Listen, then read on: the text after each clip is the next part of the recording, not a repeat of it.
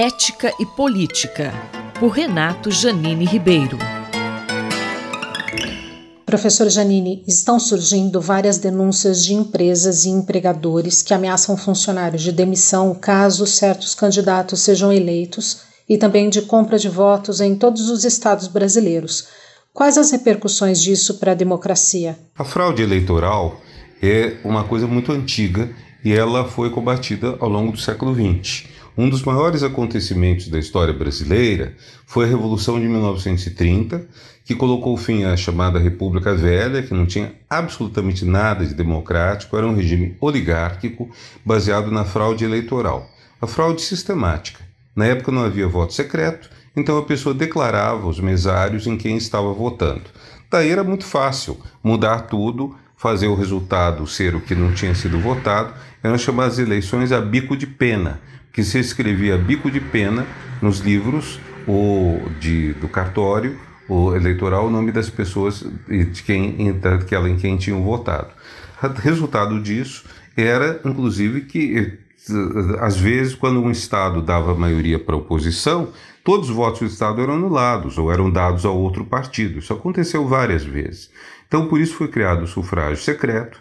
Mais tarde, mais ou menos em 1960, criou-se a cédula única eleitoral, porque até então, cada da hora de votar, você tinha que levar a cédula do candidato.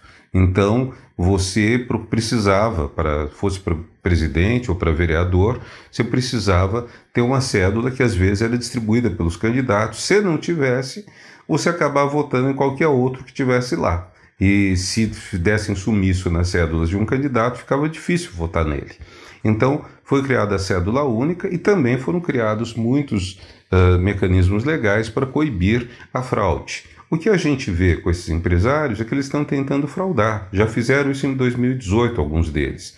Então, ou eles ameaçam os funcionários com a perda de emprego, caso vença o candidato que é contrário a eles, ou então eles uh, oferecem dinheiro, como o empresário do Pará, que ofereceu 200 reais a cada pessoa que trabalhasse com ele, mesmo sem carteira assinada, caso eles tivessem, uh, o candidato dele ganhasse a eleição. Então, isso tudo é uma coisa que é muito errada, totalmente errada, porque você está evitando que as pessoas expressem sua vontade.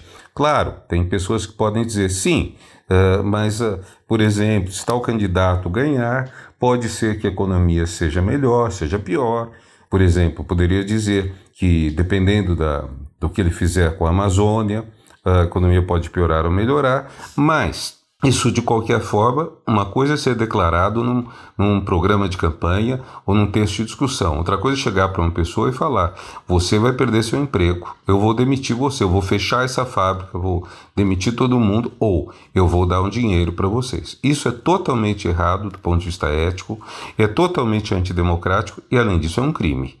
E não é à toa que algumas pessoas assim estão sendo processadas e que um empresário, esse empresário do Pará, já foi condenado a 150 mil reais de multa. O senhor acredita que isso pode impactar o segundo turno? Com a surpresa que foi o resultado do primeiro turno, foi um resultado que não deixou ninguém satisfeito, a rigor, eh, com essa surpresa está muito difícil a gente levar a sério as pesquisas políticas. Algumas provavelmente serão confirmadas, mas está complicado, está um ambiente de muita dúvida no Brasil.